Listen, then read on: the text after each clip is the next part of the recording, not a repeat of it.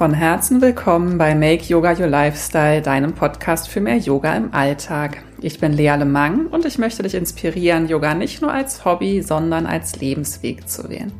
Statt das Glück im Außen zu suchen, können wir es durch Yoga in unserem Inneren finden. Wie das geht, erfährst du in diesem Podcast. Yoga ist nichts, wo man einmal in der Woche hingeht. Yoga ist ein Lebensweg. Dieser Satz von meinem Lehrer Krishna ist auch Namensgeber für diesen Podcast geworden. Und was gehört zu einem yogischen Leben dazu? Deine Sadhana, eine regelmäßige Yoga-Routine, die auf deine individuellen Bedürfnisse angepasst ist. Denn die wahre Wirkung von Yoga wirst du nur erfahren, wenn du es zu deinem Lebensweg machst und nicht, wenn du ab und zu in ein Yoga-Studio gehst oder ein Yoga-Video übst. In dieser Folge kläre ich, was Sadhana bedeutet und gebe dir Tipps mit auf den Weg, wie du dir deine regelmäßige Yoga-Routine aufbauen kannst. Routine. Ist das Wort für dich auch so schwierig wie für mich? Warum es trotzdem so wichtig ist, erfährst du in diesem Podcast. Außerdem spreche ich über den großen Gewinn, den du aus deiner Sadhana ziehen wirst und über Hürden einer regelmäßigen Praxis nachzugehen und wie du diese überwinden kannst. Viel Freude beim Hören.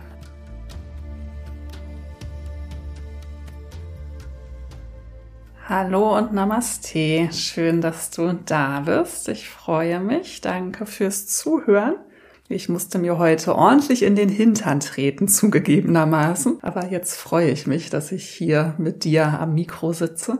Ähm, ich bin nämlich so müde. Bei mir ist gerade, vielleicht hast du es schon mitbekommen, ich bin in den letzten Wochen vor meiner Abreise nach Indien, wo ich zwei Monate sein werde. Und da ist gerade noch so viel los. Also es ist wirklich trubelig, muss ich gestehen. Und ich bin sehr, sehr froh, dass ich meine regelmäßige Yoga-Praxis habe die mich gerade einmal mehr unterstützt, zu der ich mich aber gerade auch einmal mehr etwas auch da in den Hinter treten muss, dass ich sie auch regelmäßig mache, weil ich dann morgens schon aufwache und denke, oh, das ist zu tun, das ist zu tun und am liebsten will ich sofort loslegen. Aber ich weiß einfach, wenn ich vorher mir Zeit für mich nehme, dann läuft das einfach alles viel besser und effektiver. Aber ich gebe zu, es ist nicht immer ganz leicht und wir werden später auch noch auf diese Hürden kommen, die es zu überwinden gilt, wenn wir wirklich Yoga zu unserem Lebensweg machen möchten. Und eigentlich ist Yoga ein Lebensweg. Also das, was wir hier im Westen heutzutage so als Yoga erleben, ist eigentlich nicht Yoga. Also es ist eigentlich, ähm, was ich hier sage, ähm, bräuchte man eigentlich gar nicht sagen, wenn es nicht so viele Missverständnisse heutzutage gäbe. Und es ist ja auch wunderbar. Ich finde ganz, ganz toll, dass es die ganzen Yoga-Studios gibt und so viele Angebote gibt. Aber mir ist einfach wichtig, immer wieder dran zu erinnern, dass es eben nicht einfach nur hin und wieder mal auf der Matte ein paar Verrenkungen machen ist in bunten Leggings, sondern eben eigentlich viel mehr und dass du eben auch wirklich so, so viel daraus ziehen kannst. Es ist so, so wertvoll. Es bereichert mein Leben ungemein. Und das wünsche ich mir natürlich auch für dich und für alle anderen. Aber fangen wir doch mal ganz von vorne an. Du hast ja wahrscheinlich den Titel der heutigen Folge gelesen, Sadhana. Vielleicht sagt dir das ja auch schon was. Vielleicht bist du aber auch nicht ganz sicher, was es bedeutet. Deswegen klären wir einmal den Begriff. Und zwar, wenn man diesen Sanskrit-Begriff übersetzt, würde es als Adjektiv zum Beispiel heißen, richtig leitend, zum Ziel führend oder auch wirkend. Als Nomen kann man das übersetzen mit bewältigen, ausführen, vollführen oder auch mit Reichtum, mit heilen, mit dem Erlangen, dem Gewinnen, aber auch mit Kampf. Es gibt sogar noch viele weitere Bedeutungen. Wenn du da dich noch näher informieren und belesen magst, dann schau doch im Yoga-Wiki online. Da kannst du noch viel mehr darüber lesen. Sadhana wird auch als spiritueller Name häufig vergeben oder häufig weiß ich gar nicht, aber es ist auf jeden Fall auch ein spiritueller Name. Und ich habe auch eine Lehrerin, die diesen Namen trägt. Und äh, wenn jemand diesen Namen trägt, dann soll es auch bedeuten, dass diese Person eben ihr Leben der Spiritualität widmet. Und es steht auch für Vervollkommnung. Die Bedeutung, in der wir heute den Begriff kennen und auch in dieser Bedeutung möchte ich auch heute drüber sprechen, ist als spirituelle Praktik. Und zwar sind das Praktiken, die zum Erlangen der höchsten Wahrheit oder Weisheit dienen. Und da finde ich es ganz schön, wenn wir jetzt nochmal zurückgehen auf diese Wortbedeutung. Zum Ziel führend, der gefällt mir besonders gut, weil eben, wenn du deine Sadhana hast, wenn du diese spiritu spirituellen Praktiken nutzt und diese wirklich regelmäßig ausführst, dann wird es dich zum Ziel bringen. Ich habe lange drüber nachgedacht, ob mir irgendwas einfällt im Leben, irgendein Ziel, das du haben könntest, bei dem dir deine regelmäßige Yoga-Praxis nicht helfen würde. Mir ist nichts eingefallen. Denk du auch gerne mal drüber nach, wenn dir irgendwas einfällt, was ein Ziel sein könnte, wo dir eine regelmäßige Yoga-Praxis nicht hilft, dann lass es mich gerne wissen. Ich habe auch lange drüber nachgedacht, wie ich diese Podcast-Folge nennen soll, weil eine Sadhana eben so viel im Leben hilft. Also ich dachte auch erst Sadhana, deine Yoga-Routine bringt dich zum Ziel oder finde Balance durch eine Yoga-Routine, finde Sicherheit durch eine Yoga-Routine. Du kannst eigentlich alles dadurch erreichen. Ich habe mich jetzt für das Zuhause in dir finden entschieden, weil ich finde, das äh, umfasst eigentlich alles so ganz gut. Und so empfinde ich es eben auch, dass ich immer mehr in meinem inneren Zuhause ankomme durch meine Sadhana, durch meine Yoga-Praxis oder eben auch spirituelle Praxis. Und auch die Begriffe Reichtum, Heilen, das ist alles total inbegriffen. All das kannst du erreichen durch deine Sadhana. Wenn wir diesen Begriff im etwas weiteren Sinne betrachten, dann umfasst er jede Bemühung der spirituellen Weiterentwicklung. Wenn wir es aber im engeren Sinne sehen, und so wird er auch meistens benutzt, dann ist damit wirklich die tägliche Praxis von Meditation, Asanas, Pranayama, Kirtan oder Mantren gemeint. Also diese yogischen Techniken wirklich sehr regelmäßig anzuwenden. Und was ist daran jetzt so wichtig, eine regelmäßige Praxis zu haben? Meine Lehrerin hat da was ganz Schönes zugesagt in der Hormon-Yoga-Therapie-Ausbildung, die ich gerade mache. Sie stellt immer wieder die Frage, was bringt Balance in etwas, das sich ständig verändert, das ständig im Wandel ist? Und die Antwort ist Routine, Regelmäßigkeit. Und ich muss gestehen, ich mag den Begriff Routine eigentlich gar nicht. Da zieht sich bei mir alles zusammen, weil ich überhaupt kein Fan bin von Routine. Und ich glaube, es gibt Leute, die mögen total gerne immer alles gleich machen. Aber ganz viele von uns unruhigen Geistern haben auch richtig Lust auf ganz viel Abwechslung. Und ich mag auch sehr gerne viel Abwechslung. Und mein Alltag ist auch wirklich sehr abwechslungsreich durch meine vielen verschiedenen Tätigkeiten, die ich habe. Auch innerhalb von jeder Tätigkeit gibt's dann auch nochmal Unterschiede. Und ähm, so ist bei mir jeder Tag ein bisschen unterschiedlich. Und da ist es eben so wichtig, irgendetwas zu haben, was dir Halt gibt. Und die Erfahrung mache ich eben auch immer wieder. Und ich bin damit auch nicht so strikt, wie ich es gerne wäre. Also ich würde dir gerne, gerne erzählen, jeden Tag um die Zeit stehe ich auf und dann mache ich das und das so und so lang. Und so ist es nicht. Ich bin da etwas flexibel in meiner regelmäßigen Praxis.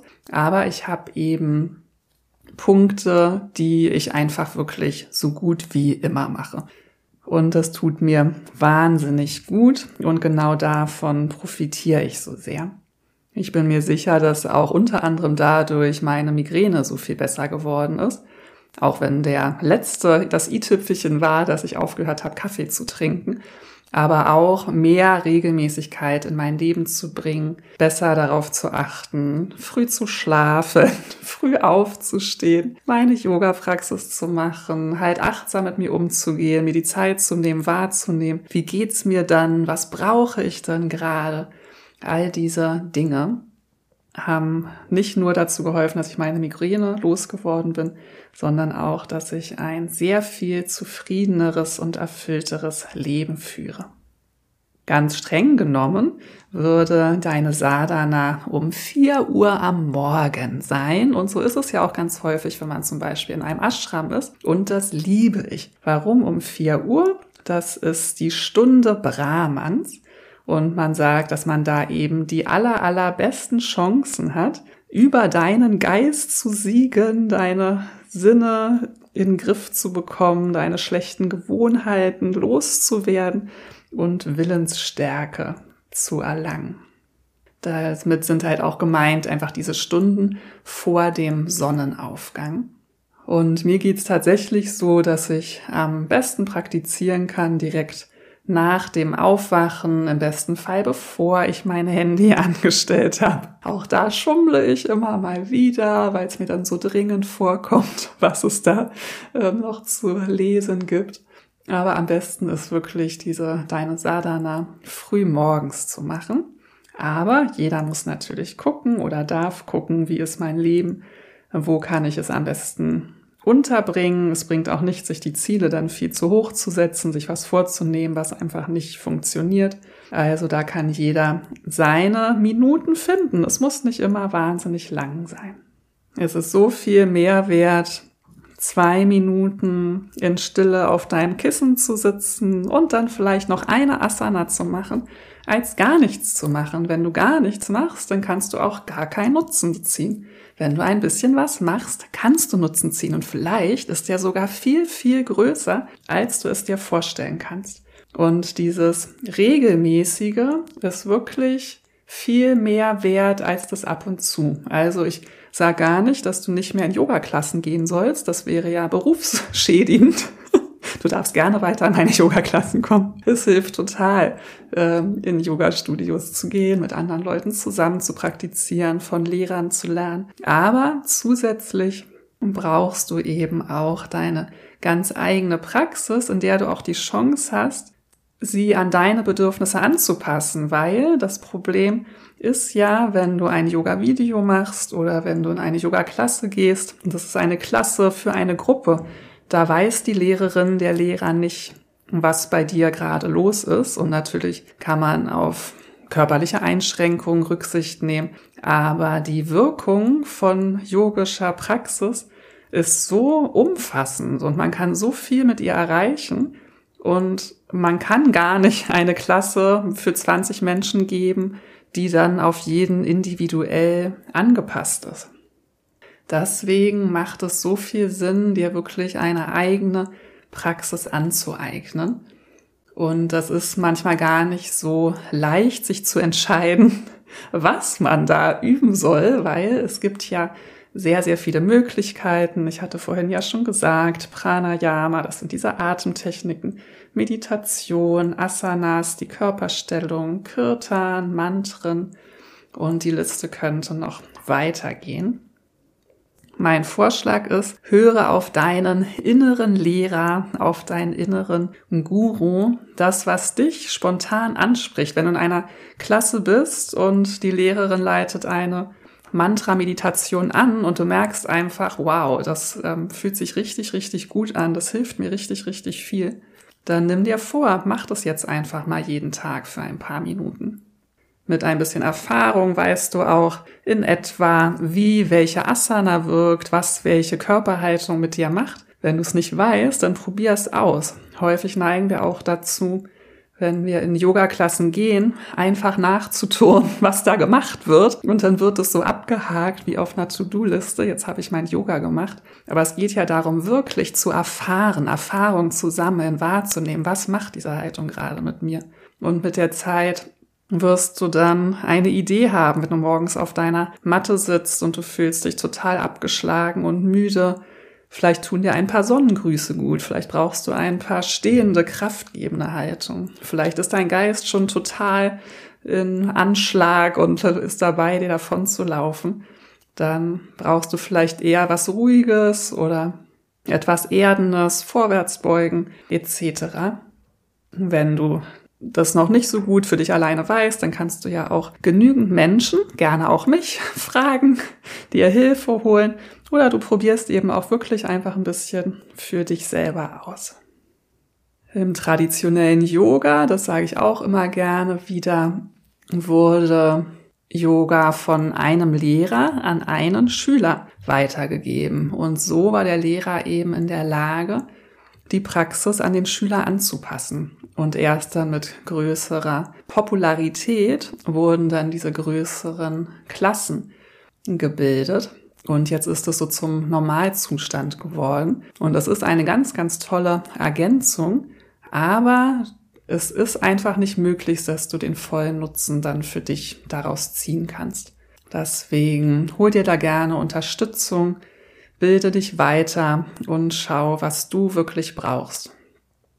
Und dann ist es nämlich auch ein Mix. So ist es jetzt bei meiner Praxis. Wie ich ja gesagt habe, eine gewisse Beständigkeit, eine Routine ist unheimlich wertvoll.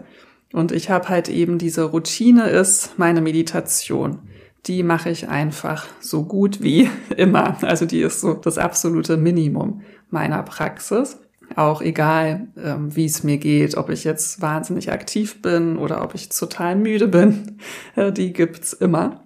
Und dann, je nachdem, wie ich mich fühle, was ich gerade brauche, füge ich Pranayama hinzu oder eben eine bestimmte Asana-Praxis, passe die Asana-Praxis an meine Bedürfnisse an. Ich nenne das immer ganz gerne intuitives Yoga. Ich setze mich eben auf meine Matte, ich nehme erstmal wahr, wie geht's mir denn überhaupt und dann übe ich das, was ich gerade brauche.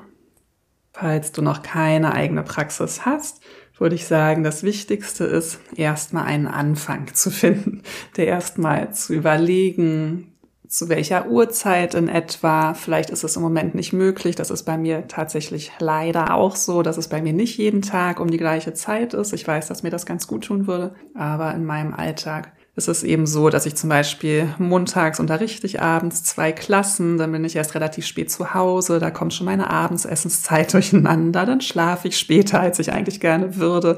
Am nächsten Tag habe ich dann aber einen ganz, ganz vollen Tag. Da schaffe ich es dann meistens nicht, morgens so lange zu praktizieren, wie ich gerne möchte. Und da habe ich dann aber auch meine kleinen Hilfsmittel, weil Yoga schleicht sich mit der Zeit immer mehr in dein Leben ein. So ist es zumindest bei mir. Ich mache es eigentlich immer so, wenn ich aufwache. Ich springe nie sofort aus dem Bett, sondern ich liebe diesen Zustand, wenn ich aufwache und noch nicht ganz wach bin. Das ist ja ein bisschen, was wir im, im, Yoga Nidra künstlich in Anführungsstrichen herbeiführen. Das hat man manchmal wie von alleine, wenn man morgens aufwacht und dann eben nicht direkt aufsteht. Und in dem Moment beginne ich dann schon mir mein eigenes Mantra zu sagen. Oder manchmal habe ich auch je nach Lebensphase, nach Stimmung einen bestimmten Satz, den ich mir sage, wie so ein inneres Mantra oder einen positiven Glaubenssatz. Und damit fange ich schon direkt in meinem Bett an. Und dann praktizierst du schon Yoga, bevor du überhaupt aufgestanden bist. Das, je nachdem, wie streng man diesen Begriff Sadhana auslegt, wenn man ihn etwas weiter fasst wie vorhin, dann wird, wäre das schon ein Teil deiner Sadhana, weil du rezitierst zum Beispiel deine Mantren schon. Wenn man es strenger fasst, was ja häufig auch im traditionellen Yoga werden die Dinge häufig etwas strenger ausgelegt, dann gilt das noch nicht dazu. In ganz vielen Yoga-Büchern, den älteren aus Indien, steht, dass du dich vor deiner Praxis zu waschen hast und so weiter. Das habe ich auch in meiner Ausbildung so gelernt. Mein Lehrer meinte immer, wenn ihr ins Büro geht, dann wascht ihr euch doch auch und zieht euch vernünftig an. Ihr könnt doch jetzt nicht hier, wenn ihr eine Verabredung mit Gott habt, könnt ihr doch nicht mit zerzausten Haaren und Schlafanzug ankommen. Ähm, und das finde ich auch sehr löblich und das ist auch wirklich so. Äh, ich merke einen riesen Unterschied, ob ich so schluffi schluffi am Sonntag um elf mich auf die Yogamatte setze im Jogginganzug oder ob ich morgens geduscht habe, äh, mir was Frisches angezogen habe und dann praktiziere.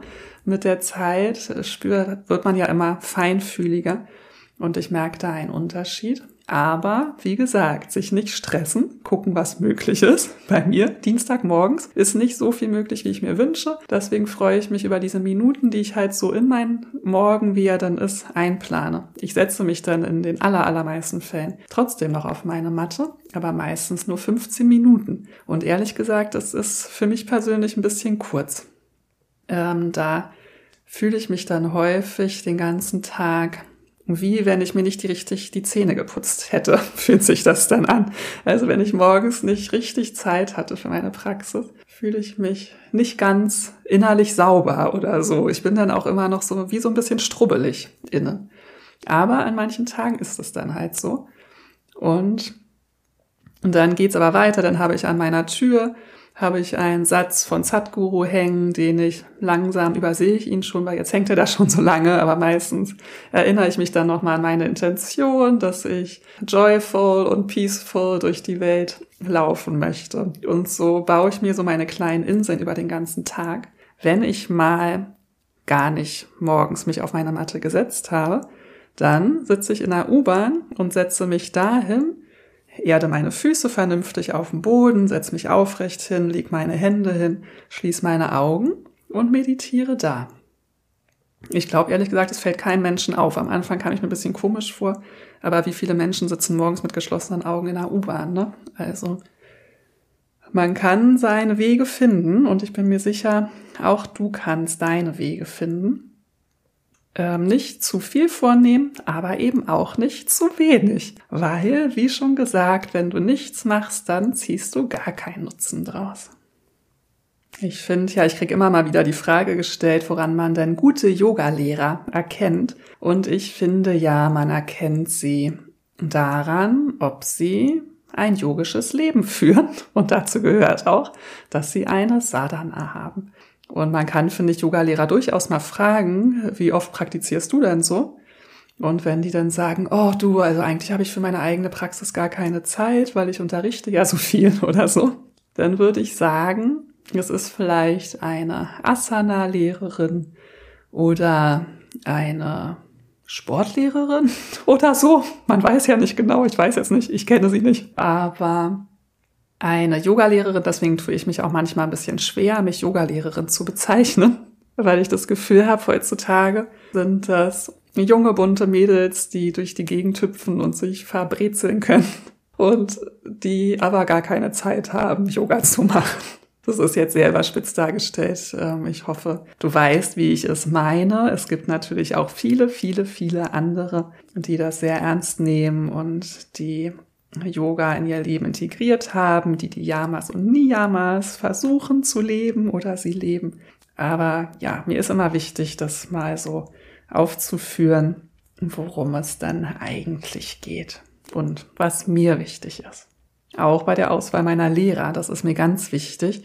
Und das merkt man auch recht schnell im Gespräch mit jemandem, ob die nur ab und zu mal unterrichten oder ob sie wirklich Yogis sind. Man sagt ja so schön, walk the talk oder auch practice what you preach. Und ich finde, es sollte aber noch viel mehr heißen, preach what you practice. Man sollte nur das predigen, was man auch praktiziert. Und nur das talken, was man walkt. Aber ich weiß, wir leben in einer schnellen, vollen, lauten Welt. Wir haben viel zu tun. Wir haben alle unsere Päckchen irgendwie, Umstände, die es dem einen vielleicht noch schwieriger machen als dem anderen. Und auch das wusste schon Patanjali. Es ist nicht neu, dass es Hindernisse gibt auf diesem Weg. Und diese Hindernisse sind auch in Patanjalis Yoga Sutren beschrieben.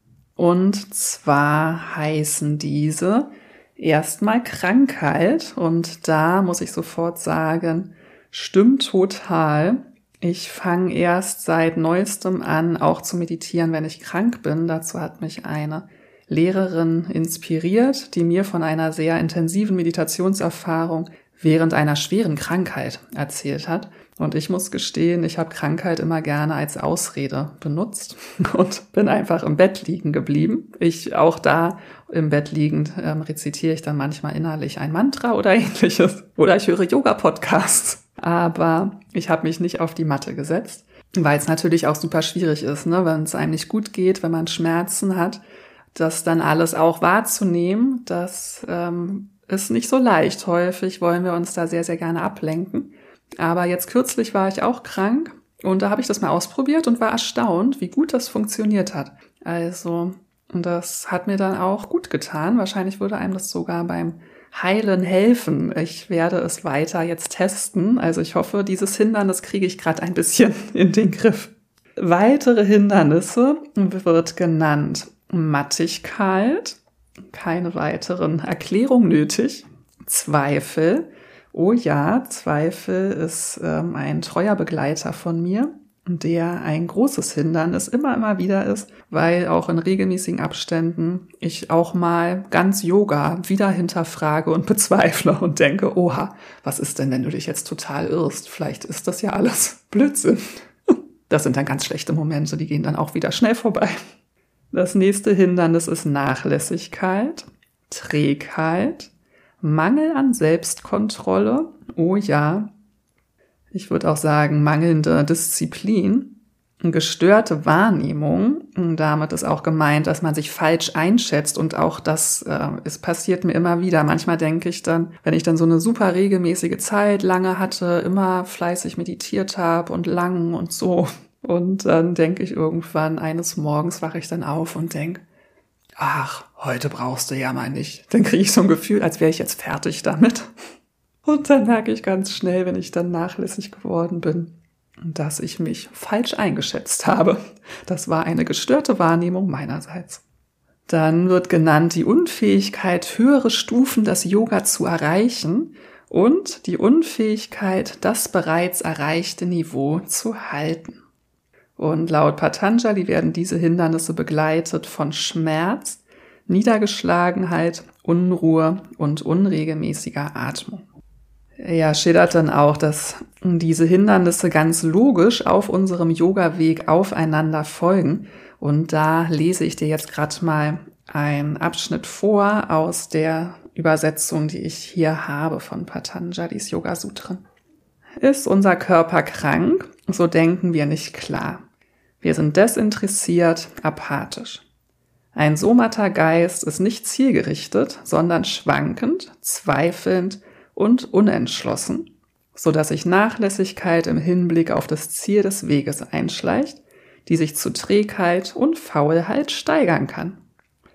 Der instabile mentale Zustand führt dazu, dass wir uns in äußerlichen und oberflächlichen Dingen verstricken was die Wahrnehmung weiter verzerrt und das Urteilsvermögen einschränkt. So können weitere Stufen auf dem Yoga-Weg nicht erreicht oder aber das bereits erreichte Niveau nicht gehalten werden. Jeder Yogi wird diesen Hindernissen begegnen. Sie gehören zum natürlichen Entwicklungsweg. Diese Symptome helfen uns zu erkennen, wo unsere Grenzen liegen und erinnern uns immer wieder daran, sorgsam und achtsam mit uns selbst umzugehen. Denke daran, die Yoga-Praxis ist wie ein Hindernisrennen. Die Hindernisse sind da, damit wir uns selbst begreifen und unsere Möglichkeiten zum Ausdruck bringen. Also wie du siehst, auch die Hindernisse gehören dazu. Das ist okay, auf sie zu treffen. Und es gibt dann auch noch viele, viele Tipps, und Methoden zur Überwindung der Hindernisse. Und lass dir gesagt sein, was hilft uns, die Hindernisse zu überwinden? Eine regelmäßige Praxis. da werden dann viele Meditationstechniken genannt, aber eben auch eine innere Haltung zu kultivieren. Er sagt hier, das Bewusstsein wird ruhig, wenn wir eine innere Haltung kultivieren, die sich dem Glück anderer freundlich zugewandt zeigt und von Mitgefühl für leidende Wesen geprägt ist. Eine Haltung, die ehrliche Freude über Gutes zum Ausdruck bringt und von Gelassenheit gegenüber dem Negativen zeugt. Also auch dieser innere Weg, diese Entwicklung in uns selbst und die innere Einstellung ist ein fester Bestandteil vom Yoga-Weg. Dann sind weitere Methoden, sich eben auf unsere Atmung zu konzentrieren, zu lernen, die Atmung zu kontrollieren. Auch die Fokussierung auf feine Sinneswahrnehmung. Er nennt auch noch Om-Chanting und ähnliches. Ich verlinke dir gerne das Buch. Vielleicht hast du auch Patanjalis Yoga Sutren. Da gibt's ja diverse Ausführungen. Da kann man da noch viel mehr drüber erfahren. Ich kann auf jeden Fall ein Lied singen von den Hindernissen. Und auch bei Faulheit muss ich gestehen, das ist für mich auch ein Hindernis. Ich habe ja, wenn wir an die Ayurveda-Konstitution denken, ich habe durchaus Kaffer in mir, was man mir auch ansieht und was ich auch fühle. Und Kaffer ist schwer. Und es gibt so viel Morgene, an denen liebe ich es einfach lange im Bett zu liegen und zu lesen, Podcasts zu hören. Und es ist nicht so, dass ich jeden Morgen leichtfüßig aus dem Bett hüpfe und es kaum erwarten kann, mich auf meine Yogamatte zu setzen. Und dann gibt's aber auch die Tage, wo ich aufwache und das ist dann eher das Peter in mir, das Feuer, das so eine Schaffenskraft hat und es manchmal sprudeln diese, die Ideen nur so in mir über und ich will am liebsten alles sofort machen. Und auch das ist für mich ein großes Hindernis. Und ich lerne aber immer mehr, diese Hindernisse eben dank meiner Yoga-Praxis zu überwinden, weil ich eben inzwischen weiß, an diesen faulen Tagen, dann schäle ich mich eben doch aus dem Bett, vielleicht nicht ganz so früh, wie ich wollte, dann ist es eben etwas später. Und dann habe ich vielleicht nicht mich frisch geduscht und alles gemacht, sondern noch meine Jogging an, meinen Jogginganzug an.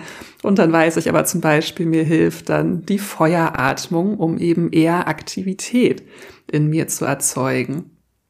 Und an anderen Tagen, wo ich eben so wahnsinnig innerlich am Übersprudeln bin, brauche ich vielleicht erst mal ein paar Sonnengrüße, damit ich eine Chance habe, in der Meditation einen ruhigen Geist zu erlangen. Und so mit Erfahrung, mit Ausprobieren lernt man eben immer mehr durch die Yoga-Praxis Balance zu finden, Stabilität zu finden oder eben, wie schon gesagt, dieses Zuhause in dir zu finden. Du kommst immer mehr in dir an und kommst wahrscheinlich auch diesem Ziel von Yoga immer näher, weil wir haben ja schon gehört, eine Übersetzung ist auch zum Ziel führend und ich glaube daran, dass uns eine Sadhana zum Ziel führt. Und das ist es eben, unser individuelles Bewusstsein mit dem göttlichen, universellen Bewusstsein verschmelzen zu lassen, unser Bewusstsein zu erhöhen, Erkenntnis zu erlangen oder auch Erleuchtung. Ist das auch dein Ziel oder was ist dein Ziel, egal welches Ziel du hast? Ich bin mir sicher, deine Sadhana kann dir dabei helfen. Ich weiß, das kann manchmal ein bisschen überwältigend sein. Wo soll ich anfangen? Was mache ich zuerst? Vielleicht hast du auch gerade schon total die Idee, wie deine Sadhana aussehen könnte. Falls du Hilfe brauchst, ich bin da, melde dich bei mir. Ich verlinke dir gerne meine Yoga-Coaching-Angebote, wo ich dich ganz persönlich und individuell begleiten kann. Ich habe meine Homepage übrigens komplett überarbeitet. Ich glaube, das war die Neujahrsenergie. Irgendwie brauchte ich einen neuen Putz. Da waren so viele Seiten die gar nicht mehr so richtig aktuell sind. Ich habe da alles rausgeschmissen, was nicht so zu meinen absoluten Hauptangeboten gehört, so dass man meine Hauptangebote leichter finden kann. Und dazu gehört eben auch, dass meine Yoga-Coaching-Angebote da habe ich ein Angebot, wo ich dir eben helfe, deine Sadhana zu finden in einem persönlichen Gespräch und im Anschluss würdest du dann eben meine Vorschläge und meine Tipps für dich, für deine persönliche Sadhana bekommen. Die würdest du entweder in Schriftform bekommen oder ich ähm, unterstütze dich auch gerne mit einer Audiodatei oder auch einem Video, wenn es dir schwerfallen sollte, die Techniken alleine zu praktizieren. Also das ist ein Angebot, was ich ganz individuell auf deine Bedürfnisse anpasse. Und so ein kleines Angebot, was man sich jederzeit mal gönnen kann, wie ich finde. Und dann eben auch das größere Angebot, das Make Yoga Your Lifestyle Coaching, wo ich dich in regelmäßigen Einzelterminen begleite und wo wir dann eben auch regelmäßig immer mal zusammen praktizieren. Aber auch da bekommst du persönliche Tipps von mir und Anleitungen, wie du eben auch für dich selbst deine eigene Praxis entwickeln kannst. weil man könnte jetzt auch da meinen, das ist ja berufsschädigend, wenn ich allen dabei helfe, dass sie alleine Yoga machen können. Aber das ist mir egal. Ähm, das ist einfach der Weg. Wenn, solange ich dich unterstützen kann, mache ich das gerne. Und wenn du alleine zurechtkommst, umso besser.